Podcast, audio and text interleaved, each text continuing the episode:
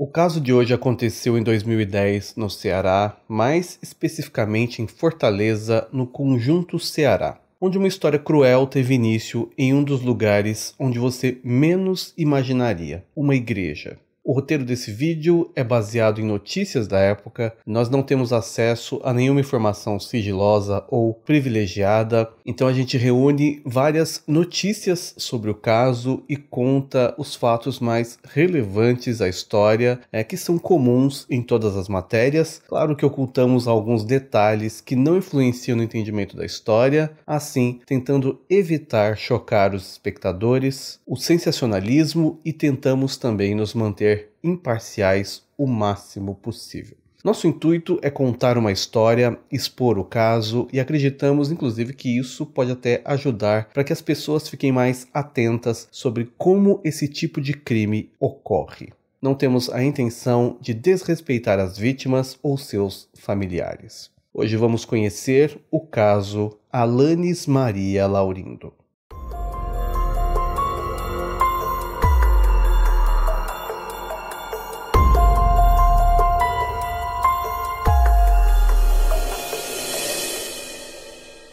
Alanis Maria Laurindo, segundo a família, era uma menina feliz que gostava de brincar de boneca, de brincar de escolinha. O maior sonho dela havia se realizado no Natal em 2009, quando ela ganhou finalmente uma boneca Barbie que ela tanto queria. A mãe, Patrícia Laurindo, era uma auxiliar de dentista. Ela conta que a filha era muito apegada a ela, que quando estava em casa era o tempo todo com a menina perto e chamando pela mãe. Sempre que a menina ia falar com a mãe, ela chamava mamãe umas cinco vezes vezes antes de falar. Na época dos fatos, Alanis tinha 5 anos de idade. A gestação da menina foi considerada uma gravidez de risco devido a problemas de saúde da mãe, e tanto a Patrícia como o Adairton, que é o pai, é, dizem que ela ter nascido saudável foi praticamente um milagre. Pelo que se entende em matéria sobre o caso, havia também alguma desavença entre a família da Patrícia e do Adairton, é, que após o nascimento da Alanis teve fim. Então a vinda da menina acabou inclusive unindo as famílias. Era uma família humilde, desde o nascimento até pouco tempo antes de tudo acontecer. Tanto a Alanis quanto seus pais moravam na casa da avó materna da menina. Os pais trabalhavam e quem cuidava da menina era a avó, e faziam é, alguns poucos meses que o casal tinha conseguido finalmente uma casa para que eles morassem com a filha sozinhos. A família era frequentadora da igreja, pelo menos a mãe era bem assídua às missas, e a igreja que ela frequentava, eh, eu não sei se ela ainda vai lá, mas é a igreja da Nossa Senhora da Conceição, que fica num bairro chamado Conjunto Ceará.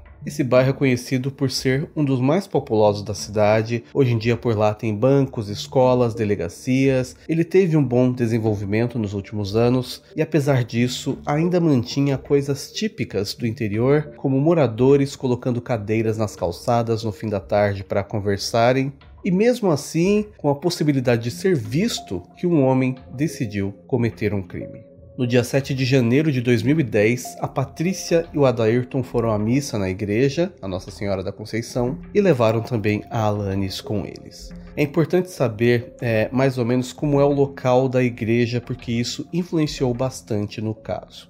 Ao entorno dessa igreja existe um pátio, onde não entra carro, é apenas pessoas, mas é um espaço em torno da igreja que é cercado por muros e grades, mas mesmo assim o portão de acesso a esse pátio da rua para a igreja fica aberto e para evitar que as crianças façam barulho durante o decorrer das missas, os pais, pelo menos na época, permitiam normalmente que elas brincassem nesse pátio. Nesse dia, pelo que eu consegui checar, nem tinham tantas crianças, uh, tanto que é dito que a Alanis ficou brincando nesse pátio, mas na verdade ela ficava sempre na frente da entrada da igreja, ela sequer estava no pátio, ela estava no trecho entre a porta da igreja e o pátio. Onde a mãe inclusive conseguia vê-la à distância, enquanto a Alanis e mais outras duas crianças ficavam passando um tempo juntos do lado de fora da missa.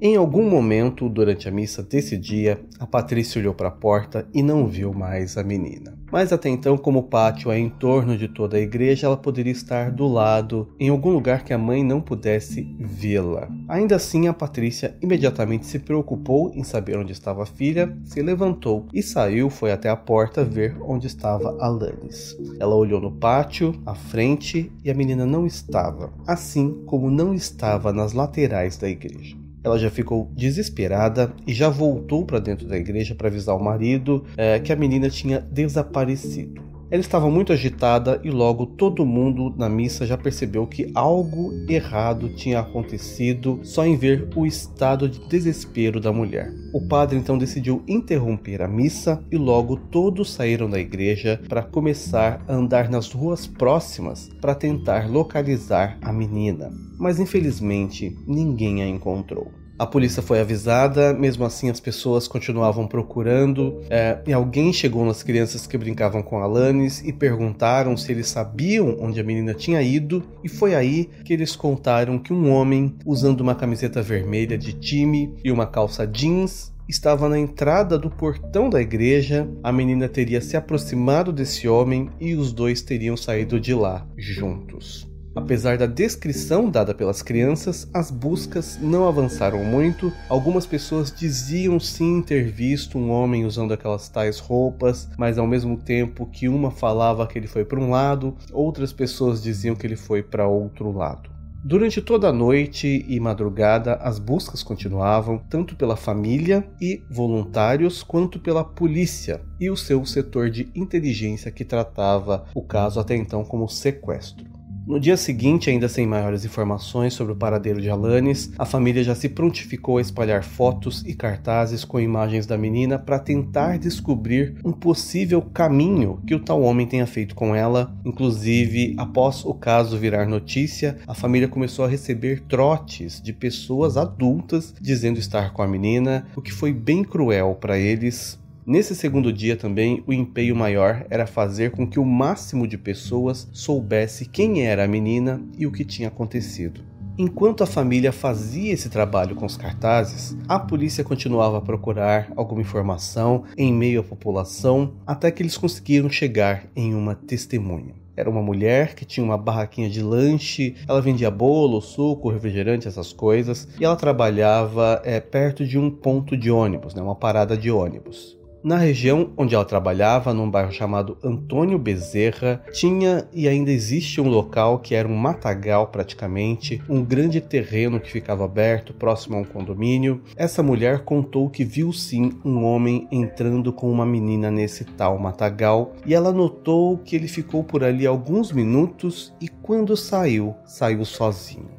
Ela conta que inclusive esse homem chegou a comprar bolo dela. Ela perguntou da menina, falou que viu ele entrando com a menina e saindo sozinho. E ele meio que desconversou e ele teria dito que era uma sobrinha dele e que ele teria deixado-a com o pai. Ainda segundo o que ela contou, as características da menina sumida batiam e as roupas do tal homem também. É, a polícia então se empenhou numa busca minuciosa naquele lugar e depois de algumas horas acabou encontrando a Alanis. Infelizmente, já sem vida e com sinais de abuso sexual. O pai foi levado ao local, reconheceu o corpo, foi feita também a coleta de DNA no corpo da menina. A mãe precisou ser segurada em casa pelo desespero que ela estava, mas é, a polícia também preferiu poupá-la dessa cena. Inclusive, ela chegou a ser dopada para se acalmar. Quando ela acordou, já era o momento do velório da filha. Ela ainda diz que quando soube de tudo, que a ficha caiu, ela passou dias sem comer, cerca de cinco dias, sem dormir, não tinha vontade de fazer nada, nem de falar falar com ninguém, era um estado de choque com depressão.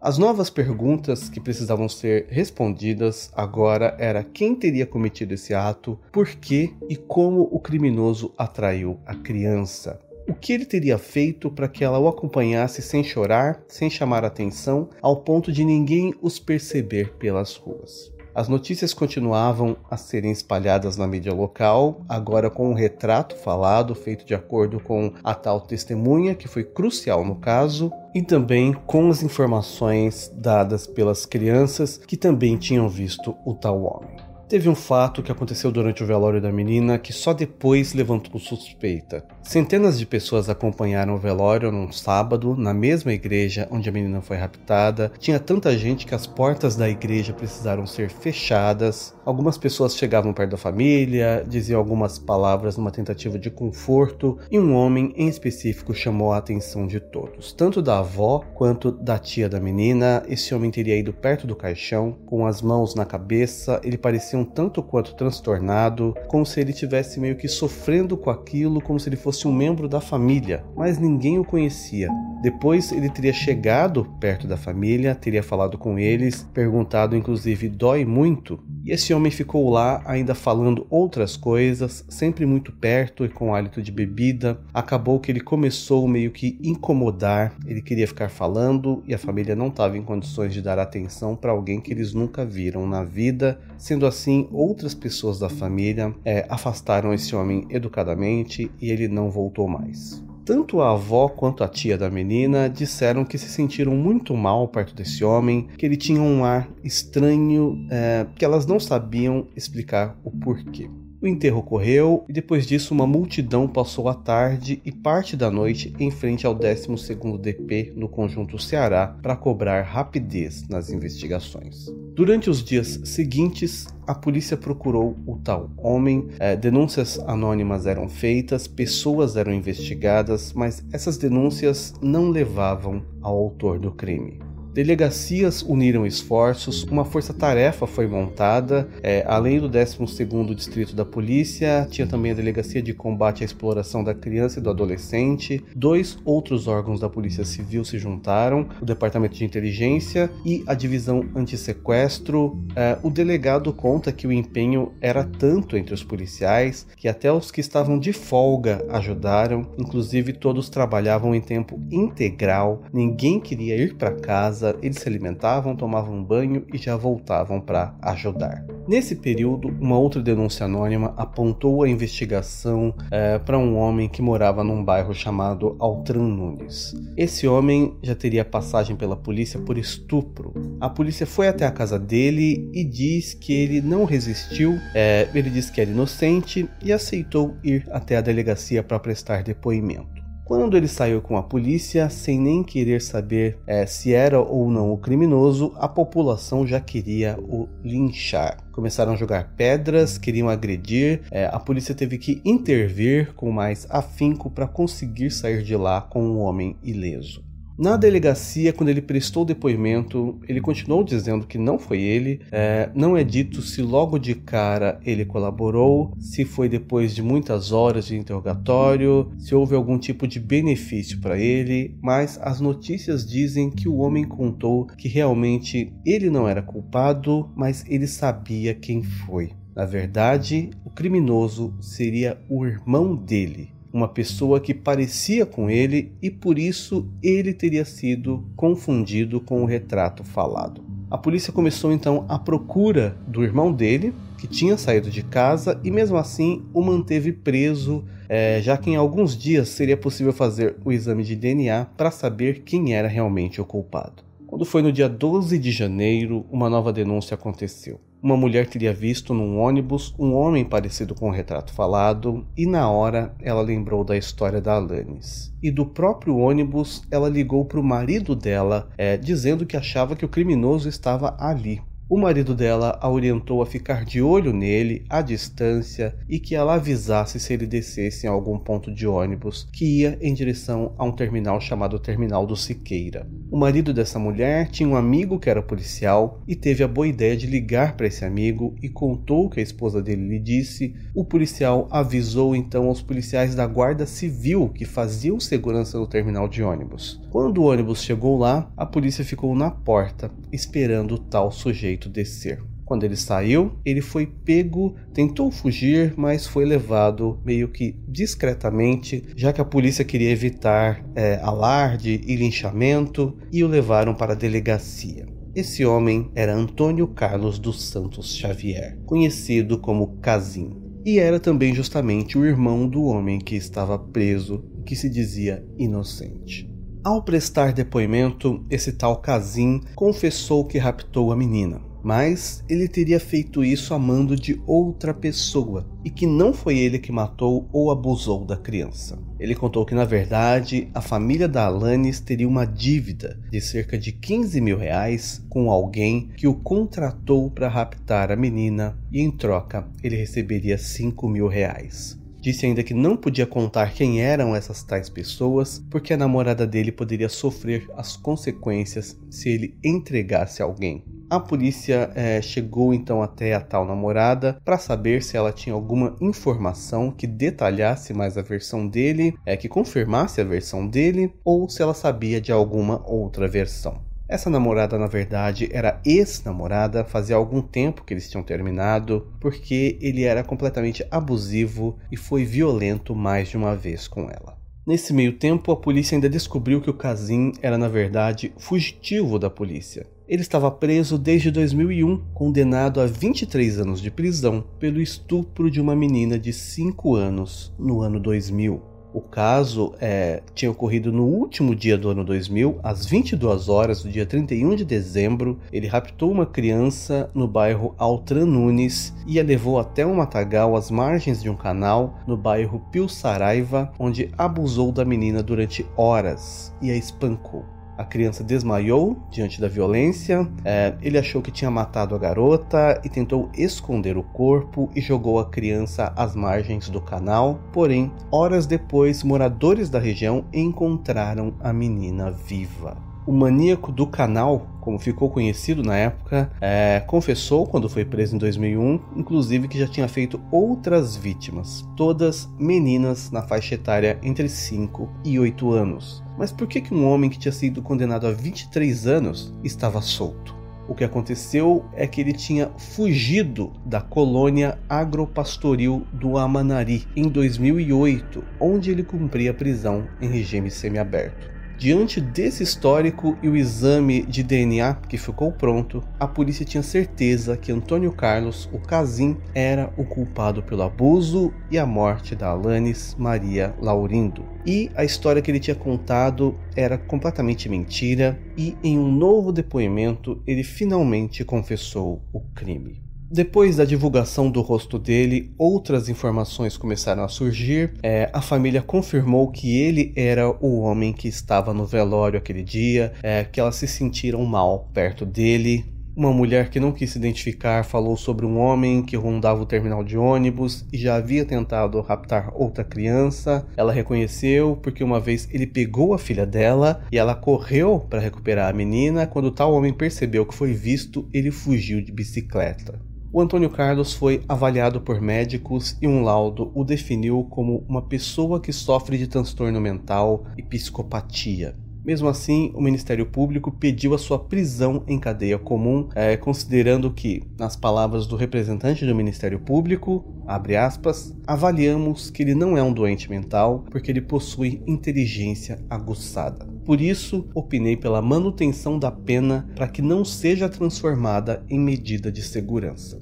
O delegado responsável pelo caso também é, fez uma declaração dizendo, abre aspas, ele é uma pessoa altamente fria, acho que ele não se sente culpado, ele é muito frio, fecha aspas. Em 25 de agosto, o julgamento foi realizado, teve ampla repercussão entre os moradores da cidade. Ah, cerca de sete dias antes, todas as senhas destinadas ao público que queria acompanhar a sessão foram esgotadas. Dois telões foram montados no fórum para que o público eh, pudesse acompanhar a sessão. E um forte esquema de segurança foi mobilizado pela PM para garantir que o júri acontecesse normalmente. Nesse dia, Antônio Carlos dos Santos Xavier, o Casim, foi condenado a 31 anos e 8 meses de prisão após 7 horas de julgamento. Mas a história dele não acaba aí. Em maio de 2016, nas prisões do Ceará, aconteceu uma série de rebeliões em um determinado fim de semana após agentes penitenciários entrarem em greve, o que causou a suspensão de visitas a detentos. É, assim, familiares desses detentos protestaram e também dentro das celas os presos se revoltaram e ao mesmo tempo